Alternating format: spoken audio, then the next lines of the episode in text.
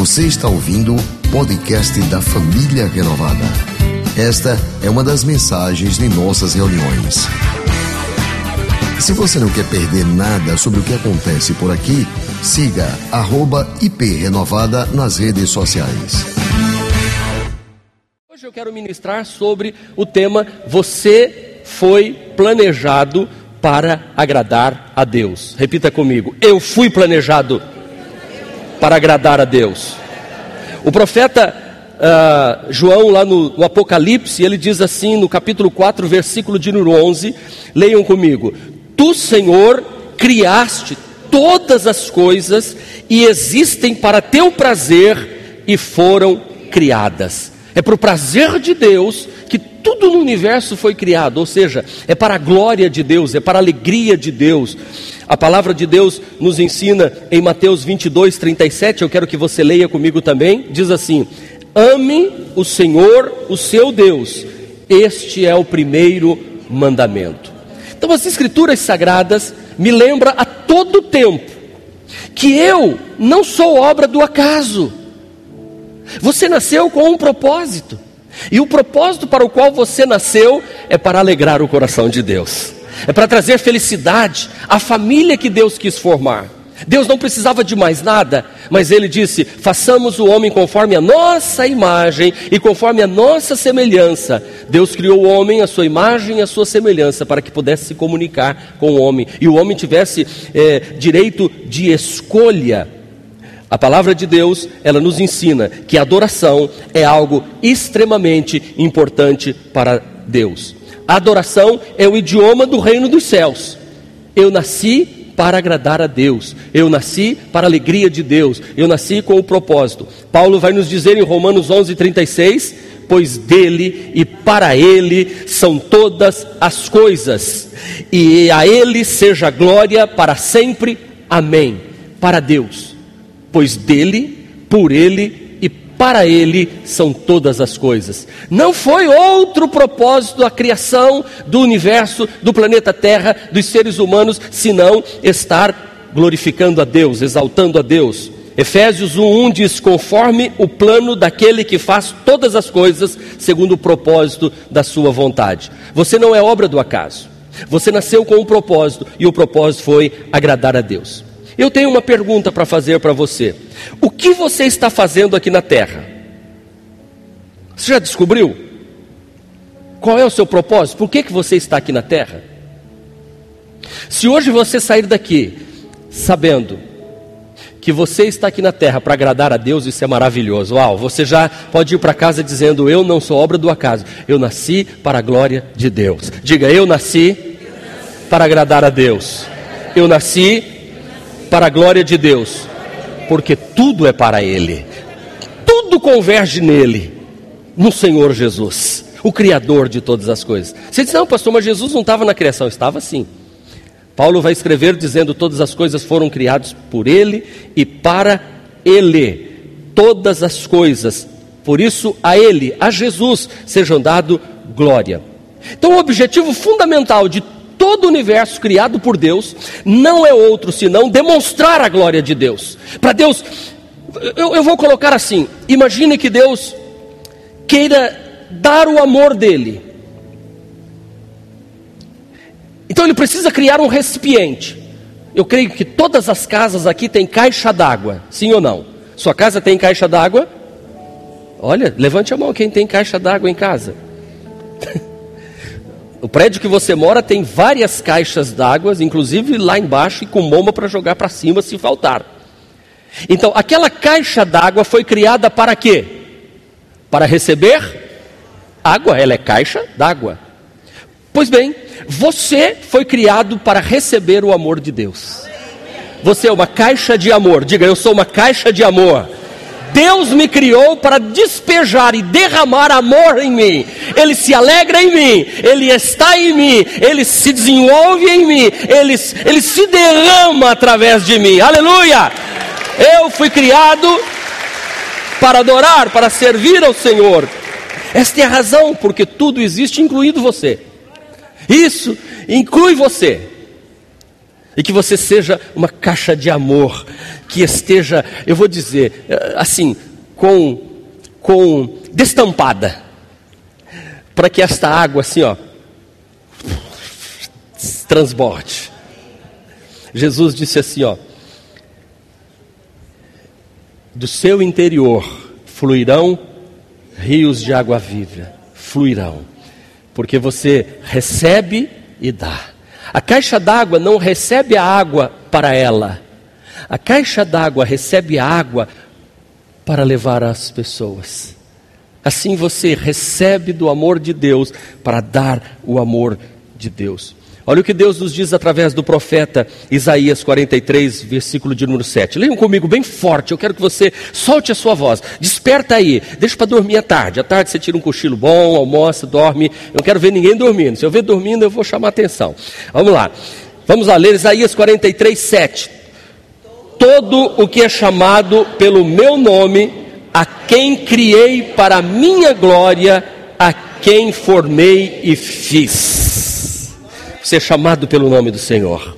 Ele te formou, ele te criou para quê? Para a glória dele. Não é para você.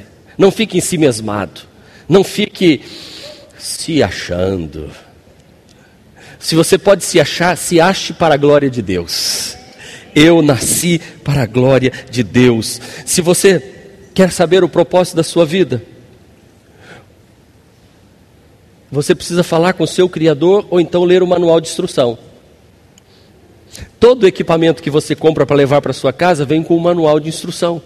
E para que, ele foi feito e criado para você saber? Então, quando você lê o manual de instrução, que é a Bíblia Sagrada, e quando você fala com o seu Criador, que é o Deus Pai, o Deus Filho, o Deus Espírito Santo, o Deus Todo-Poderoso, então você descobre qual é o propósito da sua vida. E por isso nós estamos aqui hoje. Para descobrirmos que nós não estamos aqui de passagem, nós não estamos aqui em vão. A minha vida não pode ser obra do acaso. As coisas que acontecem comigo não estão acontecendo num canto escuro do planeta Terra. Todas as coisas cooperam para o bem daqueles que amam a Deus e daqueles que são chamados segundo o seu propósito. Então Deus que criou você com um propósito, o propósito de agradar a Ele, vai convergir todas as coisas em seu favor, até as coisas que você não entende que estão acontecendo naquele momento, mas Deus vai olhar para você e vai dizer assim: Eu quero que você me adore mesmo nesta circunstância. É como este pai do Samuelzinho que dizia assim: Eu não posso ter outra atitude senão aquela que eu ensinei para o meu filho a vida toda. Eu sei que Jesus vai voltar, então eu estou aqui diante dele eu não vou negar a minha fé no momento do meu sofrimento. Isto, este homem sabe qual é o propósito dele estar na terra e qual é o propósito dele ter filho, qual é o propósito de tudo isso estar acontecendo. Eu não entendo no momento, mas eu sei de uma coisa: o meu Senhor está no controle de todas as coisas e eu vou me colocar nas mãos dele para que o propósito dele se estabeleça na minha vida. Mais forte, queridos, desperta no Senhor. E eu peço ao Espírito Santo que revele isso ao seu coração, mais do que as palavras que eu estou falando. Que Deus reverbere, que seja o teu coração uma caixa de ressonância, que haja uma reverberação sobre a sua vida e que se vire uma chave na sua vida e que você saia daqui hoje dizendo assim: Eu fui criado para adorar a Deus. Então, por que, que eu estou aqui na terra? Por que, que eu estou aqui na terra? Então hoje nós vamos começar com este primeiro propósito de Deus para a sua vida. Existem cinco razões pelas quais Deus te criou. Meu primeiro propósito de vida é adorar. Escreva aí no seu boletim, se você tem caneta, se não tem caneta, peça para algum irmão. Esta semana nós vamos repor as canetas, deixaram faltar as canetas e eu observei ontem e fiquei preocupado. Já está faltando muita caneta. Quem não tem caneta aí na frente? Olha aí, bastante pessoas se pede do lado para alguém e depois de usar a caneta, devolve a caneta. Ok, irmãos? Sabe por que estão faltando as canetas? Não, não, teve um piquenique de canetas aí à noite e elas disseram: ah, vamos sair. Saíram, foram embora. As canetas esqueceram do propósito delas, que é ficar aqui. Pois é, as canetas saíram, houve um. Foram embora as canetas. Desviaram.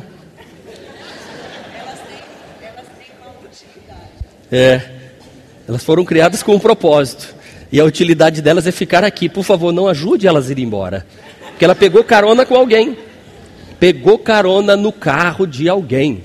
Se você descobrir uma caneta no seu carro, você fala assim: Ô oh, rebelde, volta para cá do Senhor. E traz ela de volta, amém? amém, queridos? A não ser que elas saíram para evangelizar. Aí é outro departamento. Você levou a canetinha e disse assim: Olha, eu trouxe essa canetinha lá da minha igreja, eu quero que você vá lá e leve a canetinha de volta para mim. Aí você traz mais 10 canetas, porque você recebeu, você dá. Amém? Então, meu primeiro propósito na vida é. Vamos ler Romanos 12, 1. Por causa da grande misericórdia divina, peço. Não, gente, é para ler juntos. Eu não estou ouvindo vocês. Por causa da grande misericórdia divina, peço que vocês se ofereçam a Deus como um sacrifício vivo, dedicado ao seu serviço e agradável a Ele. Esta é a verdadeira adoração que vocês devem oferecer a Deus. Qual é a verdadeira adoração que eu devo oferecer a Deus? Apresentar o meu corpo como um sacrifício vivo a Deus. Eis-me aqui, Senhor, envia-me a mim. Vamos falar sobre isso daqui a pouco.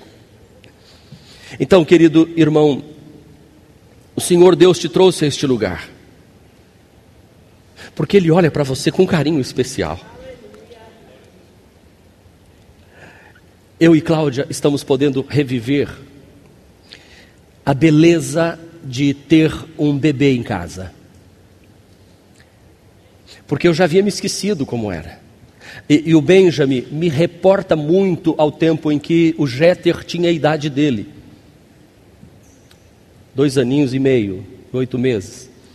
Eu me recordo que o Jeter, eu colocava ele assim no meu peito. E não era esse peito todo, porque eu era bem magrinho. o Jeter deitava em cima dos ossos, secos. Mas a esperança. E o Jeter dormia. E eu me recordo que quando o Jeter dormia, eu, eu ficava percebendo a respiração dele, aquele hálitozinho de bebê. Quem? Você fica assim com o nariz pertinho. Aí quando ele soltava, eu puxava. Ele soltava, eu puxava. Pior era ele, né? Que eu soltava e ele puxava também, né? Aquele hálito talvez não fosse tão bom para ele quanto era para mim. E eu percebia assim a barriguinha dele subindo e descendo. Eu cheguei de viagem sexta-feira é, pela manhã, madrugada, eu e Jeter, pastor Jeter, e eu havia prometido bem que eu traria presente para ele. O bem nunca sentiu tanta saudade de mim. E eu estava dormindo até um pouco mais tarde, que eu cheguei perto de três da manhã, aí escutei uma mãozinha batendo assim, fofô, fofô, fofô, falei, pode abrir. Ele abriu, veio sorrindo. Bicho, vovô, cadê os bichos? Bichos? Cadê os bichos que você trouxe para mim? Vovô já vai levantar. Fui lá. E sexta-feira eu disse, eu quero ir buscar ele na escola hoje. Aí eu fui buscar na escola aquele, aquele rostinho vindo, meu Deus, parecido comigo. Aleluia. Conforme a minha imagem e semelhança. Até a diretora do colégio falou assim: o senhor é avô do Benjamin, não precisa nem falar, vou buscar. Não precisa nem telefonar para a mãe, é cara dele.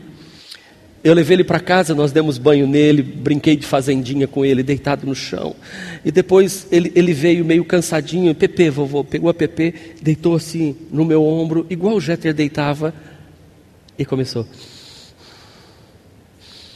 Aquele eh, semblante angelical.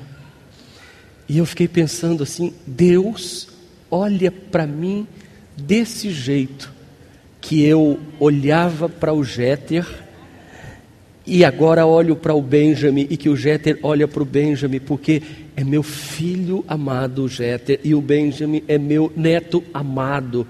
Então, Deus está olhando para você e dizendo assim: o meu filho está cumprindo o propósito dele na terra. Deus sorri quando olha para você dormindo. Ele fica do lado da sua cama vendo você dormindo. É você que não percebe isso. Você acha que Deus está distante, mas Ele está sorrindo, olhando para você. Ele está ali de mãos estendidas. Você foi criado para ser amado por Deus.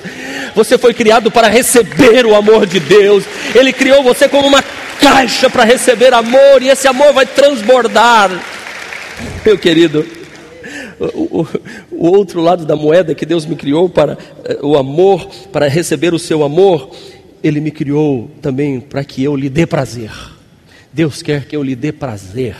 Deus quer sentir prazer na minha vida. Deus quer se agradar em mim. Quando diz a palavra, e dele eu me agrado, quando Deus se agradou de Noé, todos os povos da terra distantes, mas Deus olhou para Noé e Deus sorriu. Falou: Eu vou destruir o planeta Terra, eu desisto do homem. Mas quando olhou para Noé, disse: Sim, esse camarada me faz rir.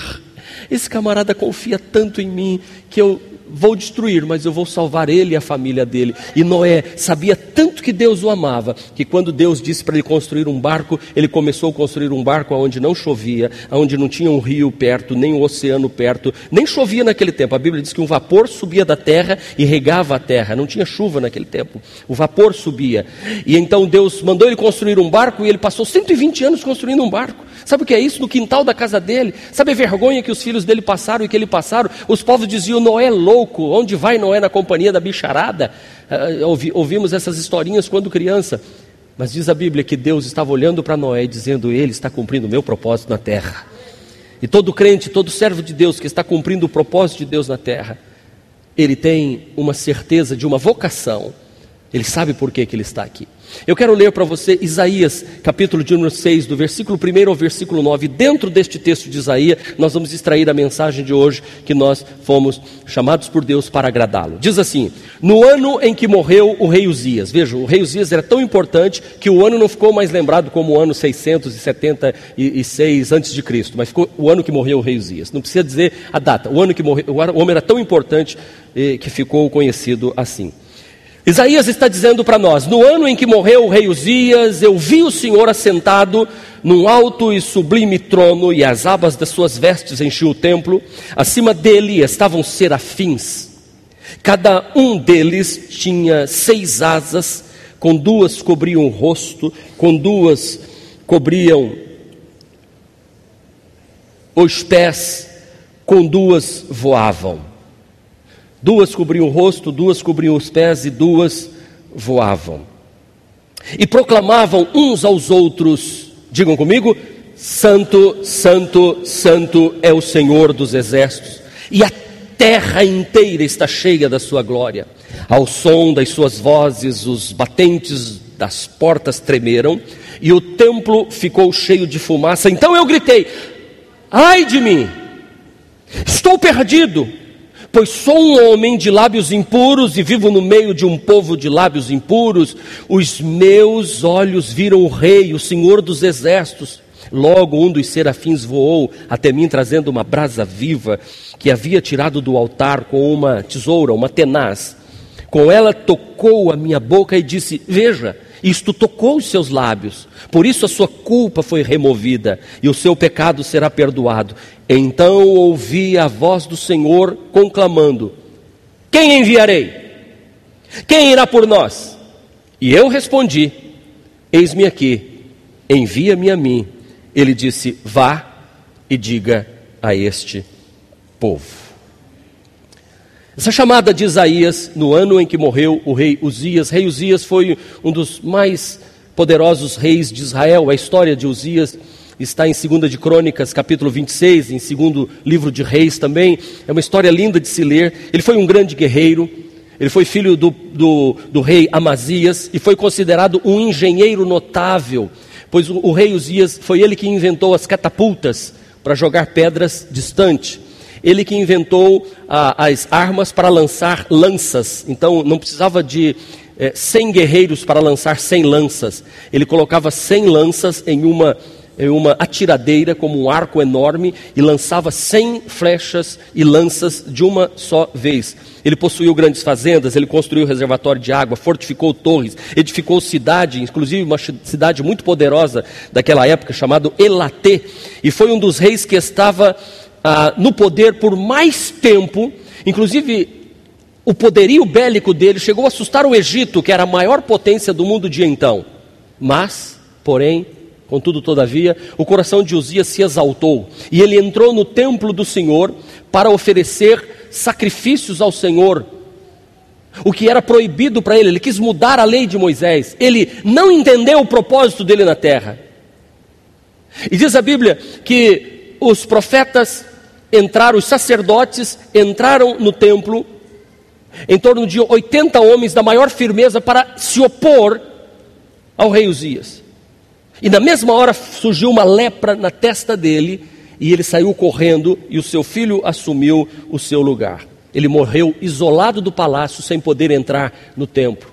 Porque Deus havia dado tanto a ele, mas ele não entendeu o propósito dele e queria se meter a outras coisas. Lembre-se, cada um de nós temos um propósito e eu devo glorificar a Deus com aquilo que ele me deu como dom. Se eu sou um pastor nesta igreja, o propósito de Deus para a minha vida, de ser um pastor, eu, a minha família, ser uma, uma família sacerdotal de pastores, eu preciso, juntamente com minha família, dizer: o nosso limite de ação é aqui. Deus nos colocou aqui. Por isso que eu já me meti na minha vida em negócios no passado e ganhei dinheiro. Mas Deus sempre disse para mim: pare, eu não te chamei para ser jipe, para Aracaju, para você ser comerciante de carro. Eu não chamei você para ser vendedor de sapato. Eu não chamei você para ser um auto-industrial dos poderes de olhos mágicos das portas de apartamento. Ó, oh, ficou bonito, hein? É, não, não, eu não te chamei para isso. Eu te chamei para ser pastor e eu disse: Sim, Senhor, o meu propósito é esse, então eu vou te agradar como pastor de igreja e não como outro papel. Eu não posso ser tentado, eu não posso me levar. E você tem que entender o propósito de Deus para a sua vida. Então, Isaías, ele ele experimentou naquele momento em que o rei Uzias morreu. Então, quando o rei Uzias morreu, Isaías se viu só. Ele disse agora, ele era o. Isaías estava com um problema porque ele era o profeta do rei Uzias. Você entende agora? Isaías tinha que cumprir o seu propósito e agradar a Deus como um profeta do rei Uzias. E querendo ou não, ele falhou com o rei Uzias. Ele tinha que ter se levantado antes de Uzias ir ao templo, como Natã se levantou e foi confrontar Davi. E quando Uzias morreu, a situação ficou ruim para Isaías. E o que que Isaías fez? Voltou ao propósito original dele, foi ao templo orar rever os seus conceitos, oração. Se você não sabe qual é o seu propósito de vida, você precisa vir orar, buscar a Deus em oração, entrar e dizer: Deus, como é que eu posso te agradar? Como empresário, seja um grande empresário que agrade a Deus, que Deus olhe do céu e disse assim: Poxa vida, aquele meu filho está produzindo. É, é como um, um, um, trabalho numa repartição pública, puxa, aquele meu filho está fazendo a diferença naquele lugar. É como um trabalhador braçal que está construindo uma parede, é um pedreiro, é uma faxineira. O propósito seu, então você está fazendo aqui, faça de tal forma que a patroa ou o patrão olhe para você e diga assim: Caramba, sua mão é abençoada mesmo. Sim, eu sou um servo de Deus e o que eu faço tem propósito e o nome de Deus é ser glorificado. E Deus sorri quando eu estou fazendo o meu trabalho. Aqui está o caminho de uma vida de adoração ao Senhor. Primeiro teve um, um ai a purificação, depois a consagração, Deus disse: Veja, a disponibilidade, quem irá, e ele disse: Eis-me aqui, e a comissão, vá, vá. Então você foi planejado para adorar a Deus, por isso você precisa ter uma vida de temor a Deus. Anota no seu boletim de anotação. Pode passar, PowerPoint. ter uma vida de temor a Deus. Isaías gritou: Ai de mim. Ele não estava olhando para os outros, ele estava olhando para a vida dele. Estou perdido. Por que, que eu estou perdido? Porque os meus lábios estão impuros. Lembre-se, ele, os lábios dele é lábios de um profeta, mas ele reconhece que ele não está ainda perfeito.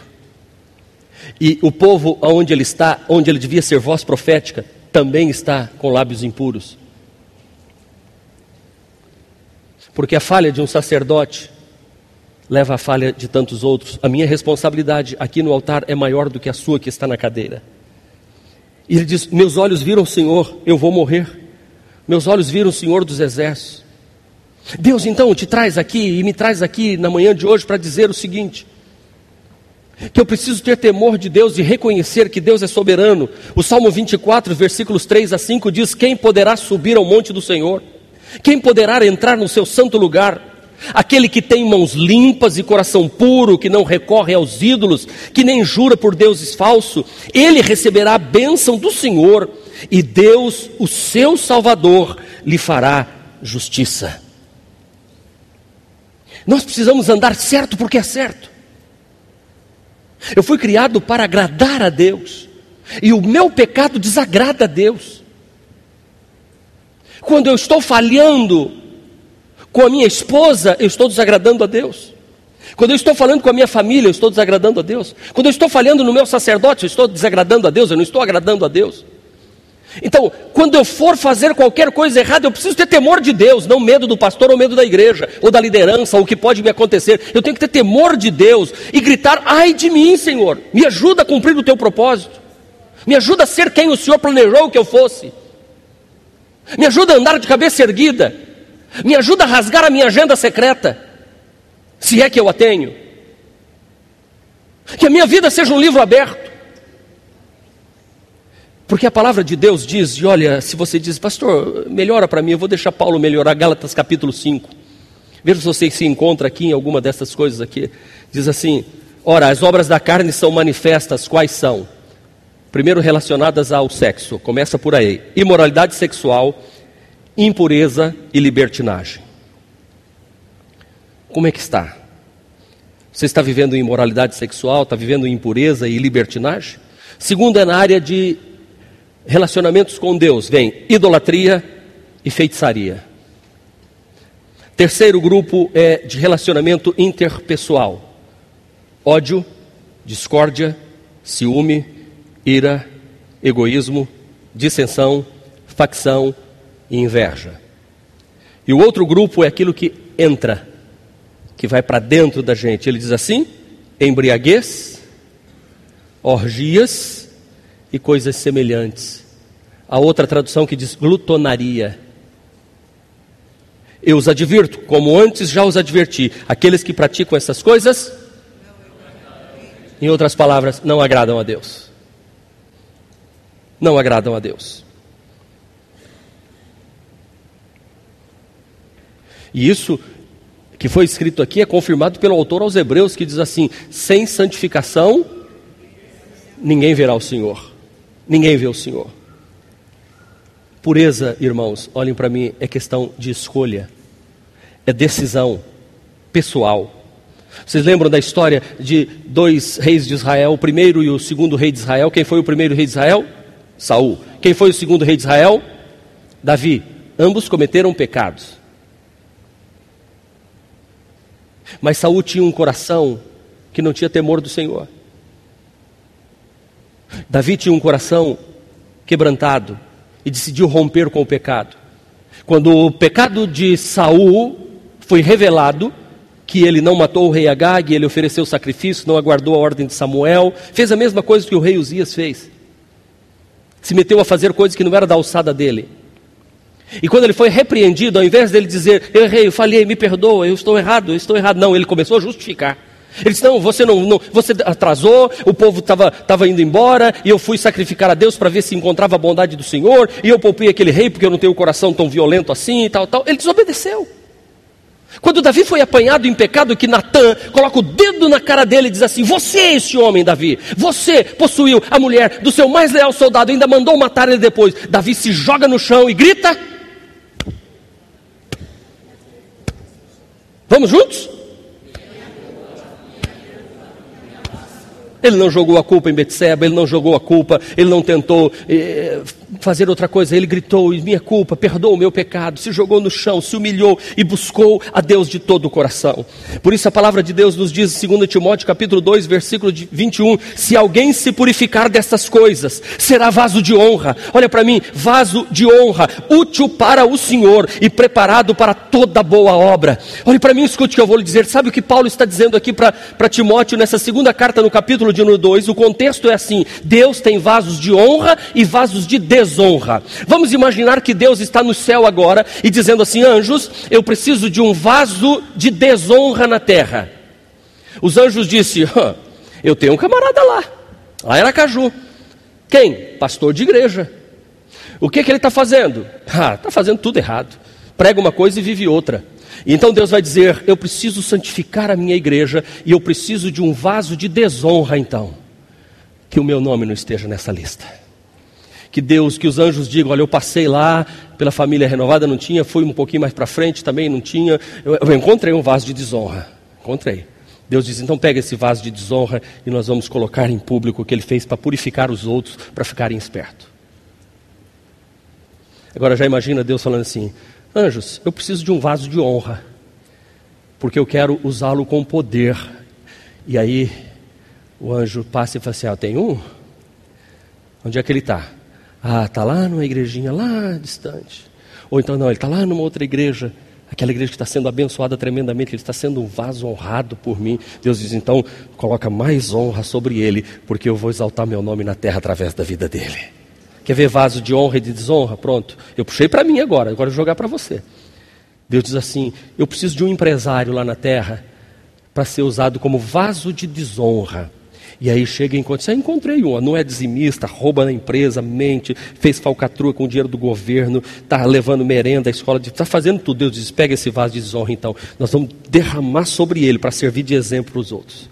Ou então Deus pode dizer assim: eu preciso de um empresário, um homem de Deus, que é dizimista fiel, que é temente a Deus, não faz falcatrua. Ele está dizendo, eu quero honrar este homem para abençoar os demais. Aí então o anjo diz: Ah, encontrei um lá na família renovada. Aquele lá é fiel. Eu já cheguei lá, falei com o tesoureiro da igreja, ele está direitinho, está tá uma benção, ele temor de Deus, ele não entra em, em enrascada. É um... Deus diz assim: então vamos, vaso, entendeu? Vaso de honra e vaso de desonra. Você foi criado para a glória de Deus. Eu preciso de uma mulher para ser usada. E Deus vai procurar. Eis ali uma mulher fiel. Vamos usar como vaso de honra. Eis ali uma que não é fiel. Vamos usar como vaso de desonra. Não, Deus tem vaso de honra e de desonra à disposição. Ele vai usar um vai usar outro. Então que Deus, na chamada de Deus, o meu nome esteja lá, na lista dos vasos de honra, em nome do Senhor Jesus. Eu nasci para o propósito de agradar a Deus e não envergonhar a Deus. Amém? Aquele que serve a Deus precisa se limpar. Diz assim: Fui crucificado com Cristo, já não sou mais eu quem vive, mas Cristo vive em mim, e a vida que agora vivo, vivo-a na fé do Filho de Deus. A vida que agrada a Deus tem que mortificar a carne todo dia. Mortificar a carne. Você que está escrevendo no seu boletim, PowerPoint, está meio atrasado lá em cima. O pessoal não fica sem escrever. Me ajude. Eu tenho que ganhar tempo. A vida de temor mortifica diariamente a carne. Se eu descubro o meu propósito, eu tenho temor de Deus, eu preciso mortificar a minha carne. João 12, 24 diz: Digo-lhes verdadeiramente que se o grão de trigo não cair na terra e não morrer, continuará ele só, mas se morrer, dará muito fruto. Au, glória a Deus. Aquele que ama a sua vida a perderá, ao passo que aquele que odeia a sua vida neste mundo a conservará para a vida eterna. Paulo escrevendo aos Coríntios diz: Todos os dias enfrento a morte, irmãos. A vida de temor a Deus sacrifica diariamente os seus desejos.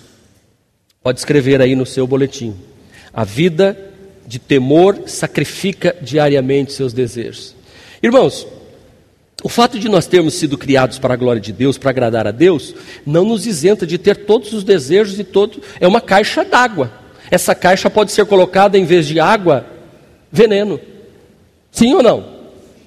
Essa caixa criada para conter água pura, para, para é, é, fazer alimentos na casa, para promover a higiene da casa, pode ser uma água podre, que a pessoa ao tomar vai dar diarreia, que ao lavar a casa vai ficar com germes para todo lado. Agora, se eu entendo o propósito, eu vou me sacrificar diariamente. Por isso, Paulo diz assim: você, você, atenção, não ofereçam não ofereçam os membros do corpo de vocês ao pecado, como instrumento de injustiça. Antes ofereçam a Deus como quem voltou da morte para a vida. Amém? Você está oferecendo o seu corpo para quê? A pergunta é: no dia em que você perder a consciência de que o pecado é um malefício para a sua vida, você perdeu a segurança de ter Deus e de ter uma vida bem-sucedida. Eu vou repetir. No dia que você perder a consciência de que o pecado é o mal na sua vida e você começar a flertar e a brincar com o pecado, você perdeu a segurança e a certeza de uma vida bem-sucedida no mundo espiritual. Olhe para mim. Se você quer ser bem-sucedido em todas as áreas da sua vida, seja bem-sucedido no mundo espiritual. Não deixe o diabo ter legalidade contra a sua vida. Por isso, sacrifique. Eu tenho vontade de fazer tanta coisa, gente. E eu sei que vocês têm também. Como a gente tem. Se a gente deixar que esses olhinhos aqui tenham liberdade, eles vão me destruir no mundo espiritual. Se esse coraçãozinho deixar o que ele tem vontade de fazer, eu vou ser destruído no mundo espiritual. Se eu fizer o que eu tenho vontade de fazer com o dinheiro que eu ganho, ou com o dinheiro que passa pela minha mão, se eu fizer, eu vou perder a legalidade no mundo espiritual. Porque eu não fui criado com esse propósito. Perceba, perceba o que Deus está falando ao nosso coração na manhã de hoje.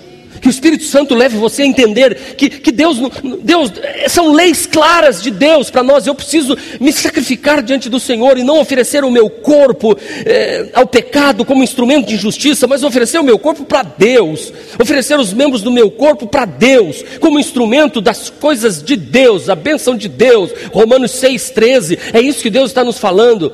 Que o nosso coração esteja voltado para o Senhor. Porque Deus é o nosso é o nosso bom pastor que cuida de nós, que nos dirige. Eu preciso ter temor de Deus. Você sabia que o povo de Israel, eles tiravam as vogais e as letras para o nome de Deus não ser pronunciado? Temor de Deus. Quando eles iam escrever o nome de Deus, os escribas tomavam banho antes, aí escreviam o nome de Deus e quebrava a pena depois. Porque ela só podia escrever o nome de Deus de tão puro que é. E o nome de Deus é Yahvé. Foi esse que se apresentou e disse: Eu, eu sou o Deus, o, o, Deus que está com vocês. Nós temos que ter temor. Esse Deus está conosco. Esse Deus é Deus bem presente. É o Deus que, que, que, que, que falou com Moisés e disse: Tira a sandália do teu pé, porque o lugar que você está é santo. Por que, que o lugar era santo? Porque Deus estava lá. Por que, que este lugar é santo? Porque Deus está aqui. Por que, que, a minha casa é lugar santo, é terreno santo? Porque Deus está dentro da minha casa, então eu não vou levar tranqueira para dentro da minha casa. Tira, tira, tira! Deus está neste lugar, por isso que Isaías diz: ai de mim! Isaías deu uma, deu uma olhada na vida dele e deu um grito: ai! Ai o que? Eu estou lembrado que eu fiz coisa errada, eu estou lembrado que eu falei coisa errada, eu estou lembrado e eu vi o Senhor, eu vou morrer. Esse é o propósito da nossa vida de servir ao Senhor com todo o nosso coração e nos santificarmos e nos sacrificarmos. Porque, irmão, quem não quer todo final de semana estar tá viajando? Quem não quer no final de semana com um petiscozinho, uma geladinha do lado, né? Ali com os amigos, proseando, e só falando, jogando conversa fora. Ah, nossa carne gosta disso. Vai dizer que não gosta. Eu sei que um monte de gente vai dizer, eu não, pastor. Mas a língua é desse tamanho. Alguma coisa tem na sua vida, e você precisa se santificar. Alguma coisa tem. E quando eu prego para você, eu falo para mim. Quem não gosta da rodada dos amigos, da conversa frívola, da piada, do kkk? A gente vai gostando, a gente vai gostando, a gente vai, vai, E aí nós vamos perdendo o propósito para o qual nós fomos criados para agradar a Deus. Não é que a vida com Deus é chata, não, irmãos. Deus não estraga prazer celestial, não.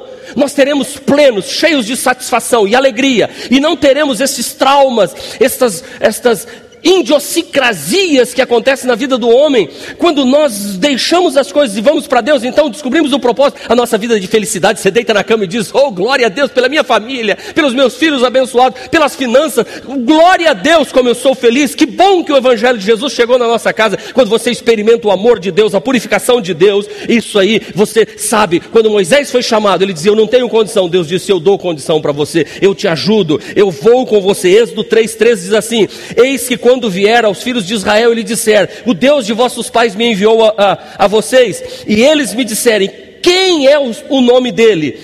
Que lhes direi? Disse também Deus a Moisés: Eu sou o que sou. É isto que você dirá aos israelitas: O eu sou me enviou a vocês. Eu estou com você, Moisés, estou enviando você. Aleluia!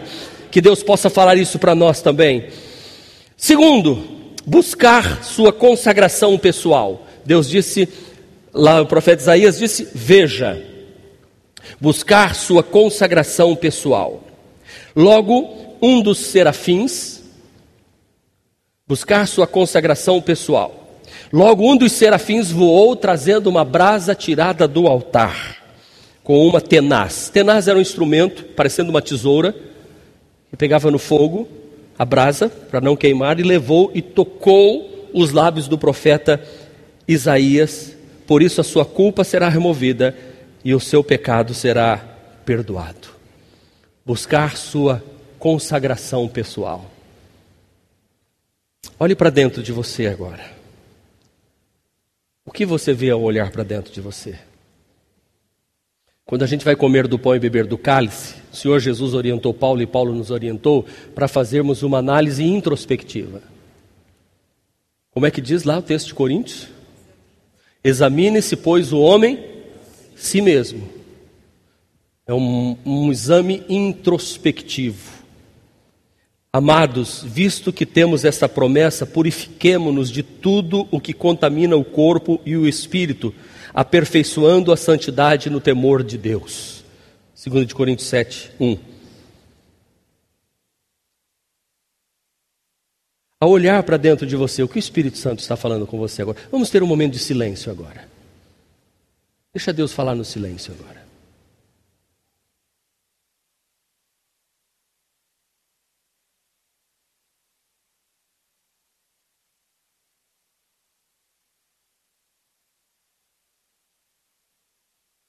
mantendo a fé e a boa consciência que alguns rejeitaram e por isso naufragaram na fé.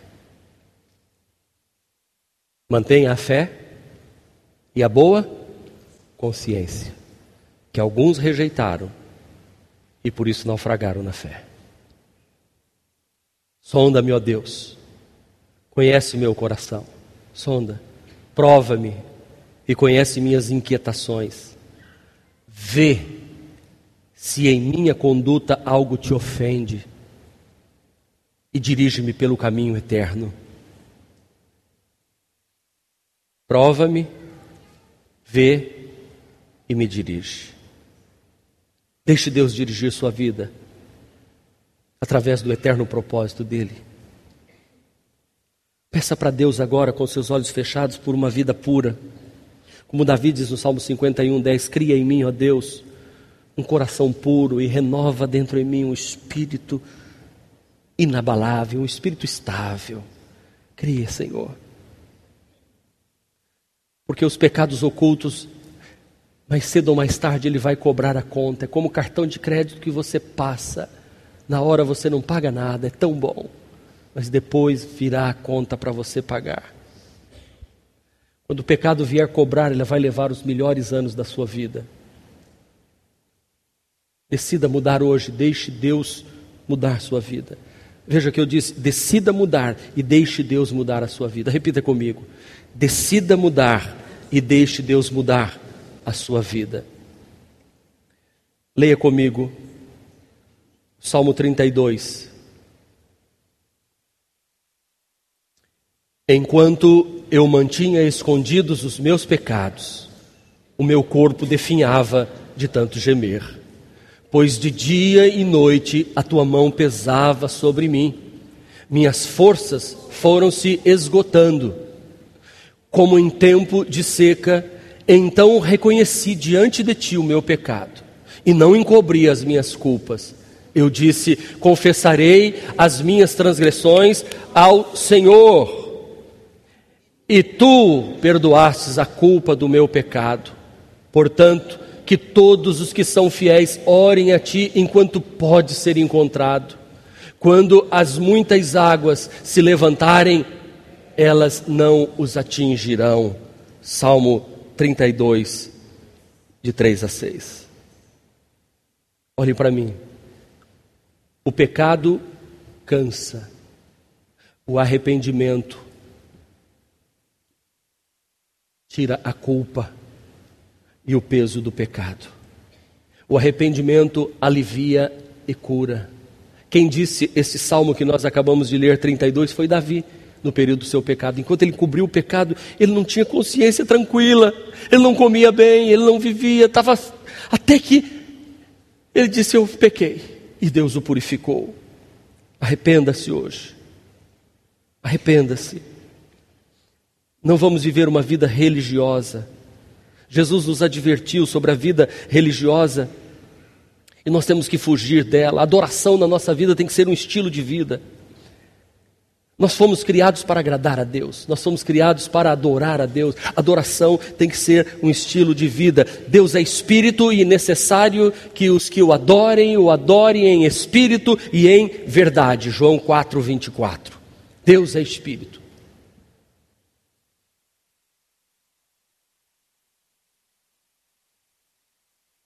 Terceiro, se você está escrevendo, anote: andar em disciplina para com Deus, ou disponibilidade, andar em disponibilidade para com Deus. A pergunta foi: quem irá? Ele disse: Eis-me aqui. Andar em disponibilidade. Quantos aqui já se dispuseram para Deus? E já disseram: Eis-me aqui, Senhor. Será? Será que nós estamos disponíveis para Deus ou sempre a gente tem entre um soninho e um descanso, soninho e descanso? Deus, igreja, reino de Deus. Deus trabalhou na vida de Isaías porque tinha um propósito na vida dele. Aí Deus disse: Agora que eu te purifiquei, eu, você me buscou, você reconheceu, você gritou ai, eu te purifiquei, mas eu não te purifiquei para você ficar parado. Deus disse: e Quem enviarei, Isaías? Quem há de ir por nós? E ele disse: Eis-me aqui, envia-me a mim. É a mesma chamada que Deus fez para Samuel, que era um adolescente. E Samuel não entendia que Deus estava chamando e perguntou para o sacerdote ali: O senhor me chamou? Primeira vez. Mais uma vez ele ouviu Samuel e ele foi para o sacerdote ali, o senhor me chamou, e o sacerdote diz: É Deus que está falando com você, menino, Deus está te chamando. Quando você ouvir o seu nome de novo, diga: Fala, Senhor, porque o teu servo ouve. E a terceira vez Deus diz: Samuel. E ele disse: Estou aqui, respondeu Samuel. 1 de Samuel, capítulo 3, versículo 16.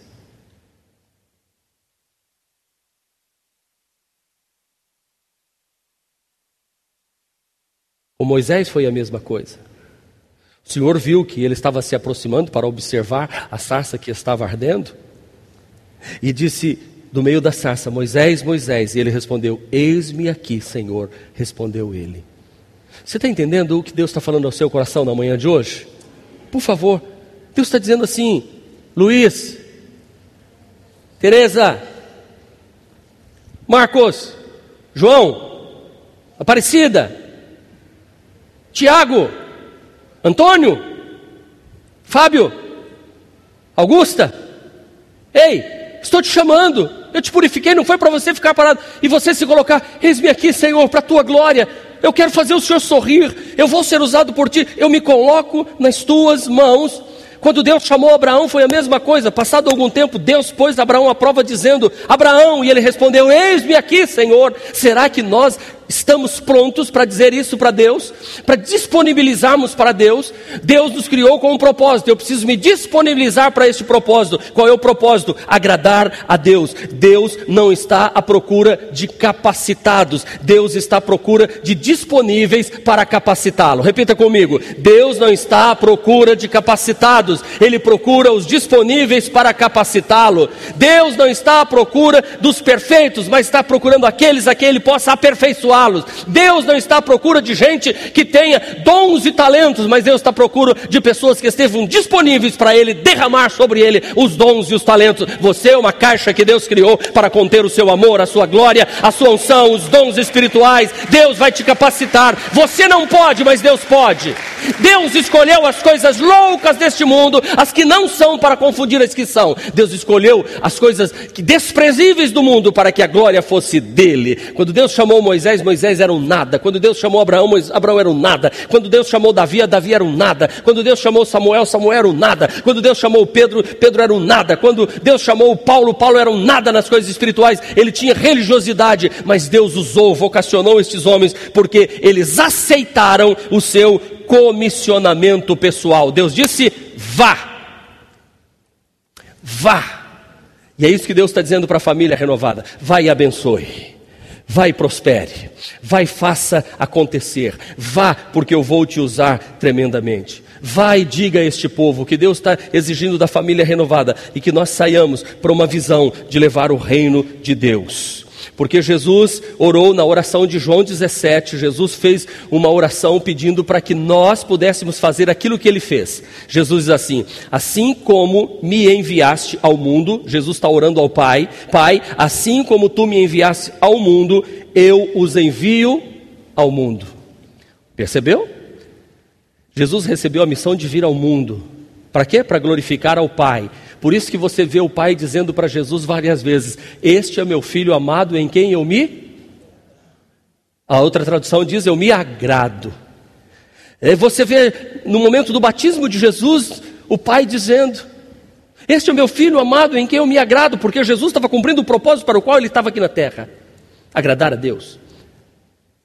No momento da, da, da, do Monte da Transfiguração, aparece Moisés e Elias e uma voz fala do céu: Este é o meu filho amado, a ele escutai, porque ele vai falar por meu intermédio. Não olhe mais para João Batista, não olhe mais para Elias, olhe para o meu filho agora. Ele cumpriu o meu propósito perfeito. Esse texto que eu vou ler agora, eu, eu quero que você sinta os olhos de Deus passando como um scanner aqui, aqui em cima, scanner, aquilo que, aquela luzinha verde ou vermelha que vai passando assim. Você deve ter visto isso ou tem algum equipamento assim. Pois os olhos do Senhor estão atentos sobre a terra para fortalecer aqueles que lhe dedicam totalmente o coração. Você pode dizer: Eis-me aqui?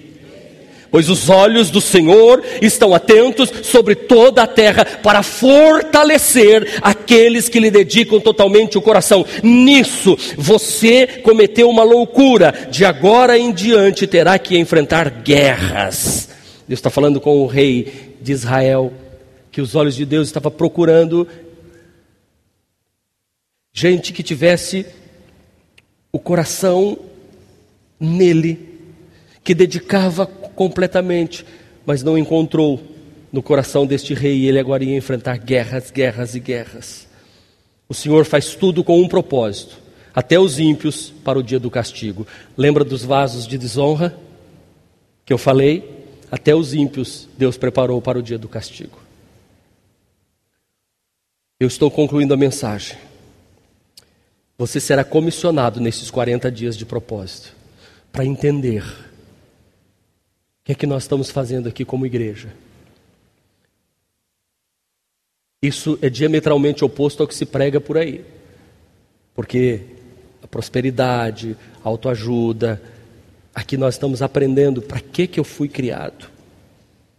Paulo escrevendo aos Efésios capítulo 1, verso 10 diz, isto é, de fazer convergir em Cristo todas as coisas celestiais, as terrenas, na dispensação da plenitude dos tempos.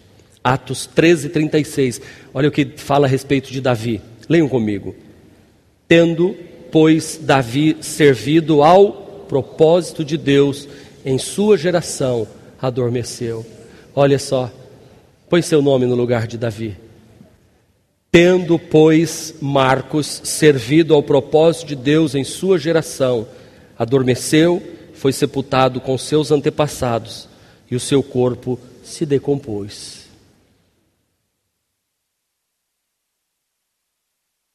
Que lindo ouvir isso no final da nossa vida, hein? Alguém ali fazendo o neto do Benjamim, o neto do Benjamim pastor, fazendo o meu funeral e dizendo: o meu bisavô o meu bisavô serviu ao propósito de Deus na sua geração. Por isso que a nossa família serve ao Senhor de todo o coração. Pense nisso. Pense a respeito disso na manhã de hoje. Você está sendo comissionado nesses 40 dias para adorar, para celebrar a presença de Deus. Diga, adorar e celebrar para proclamar o seu nome e trazer seu reino a toda a terra. Digam, para proclamar o seu nome e trazer seu reino a toda a terra. Terceiro, quarto, enviar o evangelho de Cristo, ensinar o evangelho de Cristo e discipular vidas, promover a comunhão do corpo de Cristo, servir com alegria no ministério que Deus te deu a partir da sua igreja local até os confins da terra. Querido, você foi feito para isto e só entrará em plena felicidade e só se sentirá realizado cumprindo este chamado do céu para a sua vida. Olhe para mim, olhe para mim, não será fácil. Deus nunca disse que seria fácil. Aquele que não negar a si mesmo e tomar a sua cruz, tem que tomar uma cruz. Isso aqui é caminho de cruz. Isso aqui é de negação. Só que é um caminho de plena satisfação, porque a gente termina depois de uma grande obra para Deus, e a gente diz assim: estou cansado, mas estou cansado com alegria no coração. eu cumpri o propósito de Deus.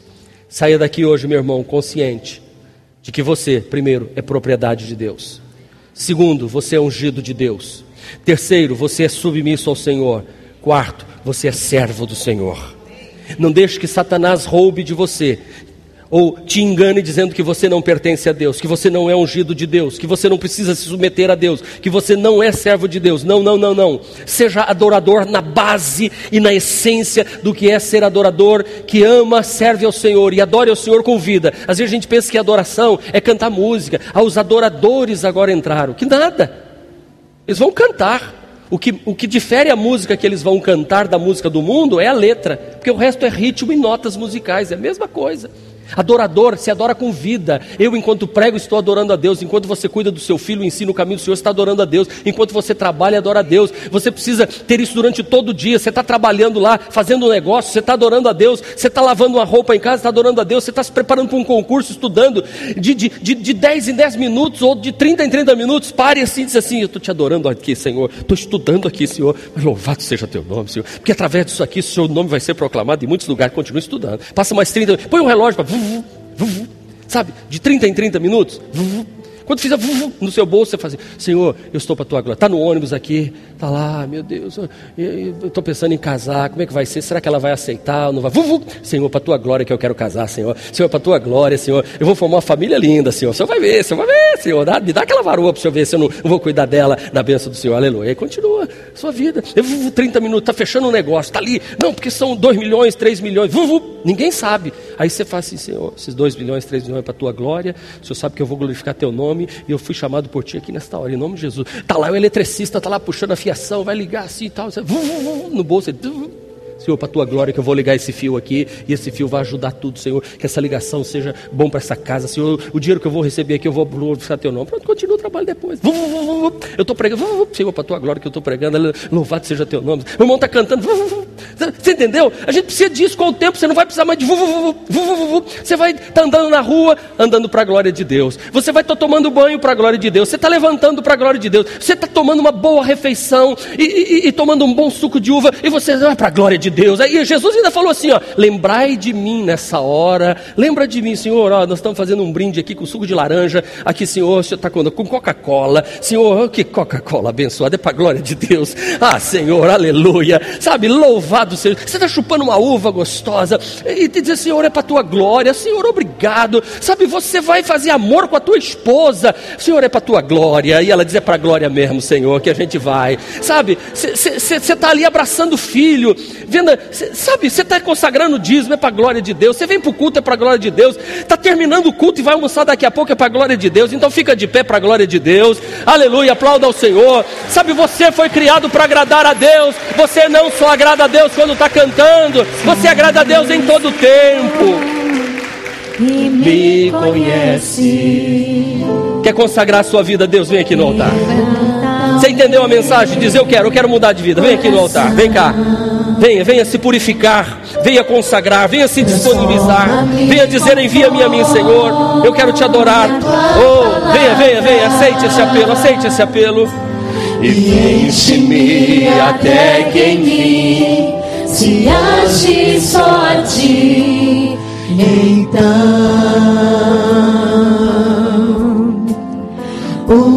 usa-me, Senhor. Usa-me como um farol que brilha à noite, como ponte sobre as águas, como abrigo no deserto, como flecha que acerta o alvo.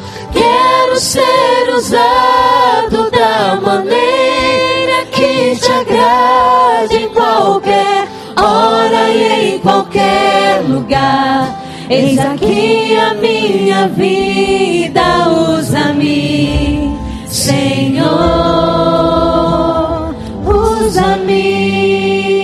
Aleluia.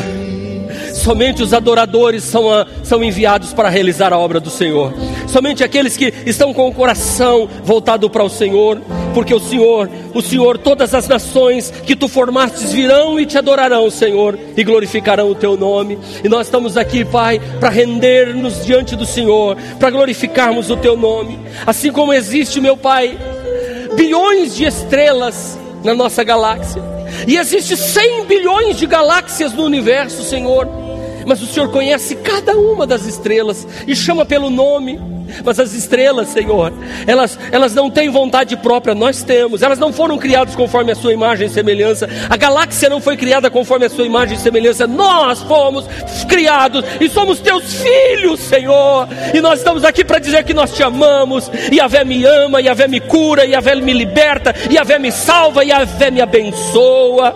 E eu quero ter um estilo de vida de adorador. O propósito de eu estar aqui é para agradar ao Senhor, é para bendizer o Senhor, não é para trabalhar trabalhar. Não, não, meu propósito não é ganhar dinheiro. Meu propósito, não, não, não, não, não. Meu propósito é servir ao Senhor no meio da minha geração. E eu abençoo agora esses filhos e filhas que estão aqui no altar. Meu Deus, que seja de coração. Que a mensagem pregada hoje encontre no lugar no coração do homem e da mulher. Eu abençoo os teus filhos. Recolhe essas lágrimas agora e envia o teu poder e a tua graça sobre a vida de cada um. Em nome do Senhor Jesus Cristo.